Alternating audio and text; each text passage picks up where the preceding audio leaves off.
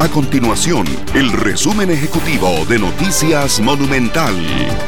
Hola, mi nombre es Alejandro Meléndez y estas son las informaciones más importantes del día en Noticias Monumental.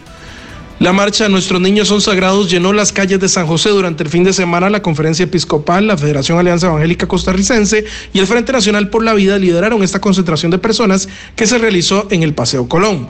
Según los organizadores de este movimiento, se busca reivindicar el papel de la niñez en el país y solicitar mejores condiciones para este sector de la población. El mes de octubre inició con buenas noticias para los consumidores, esto porque entraron a regir nuevas rebajas de hasta 10% en las tarifas eléctricas y de 10 colones en vehículos livianos en las casetas de peaje de la Ruta 27, la que conecta San José con Caldera. Según informó la RECEP, para los hogares de consumo promedio la disminución puede llegar a ser de unos 2.000 colones en el recibo de la luz.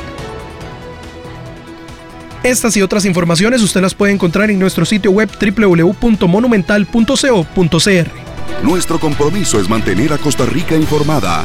Esto fue el resumen ejecutivo de Noticias Monumental.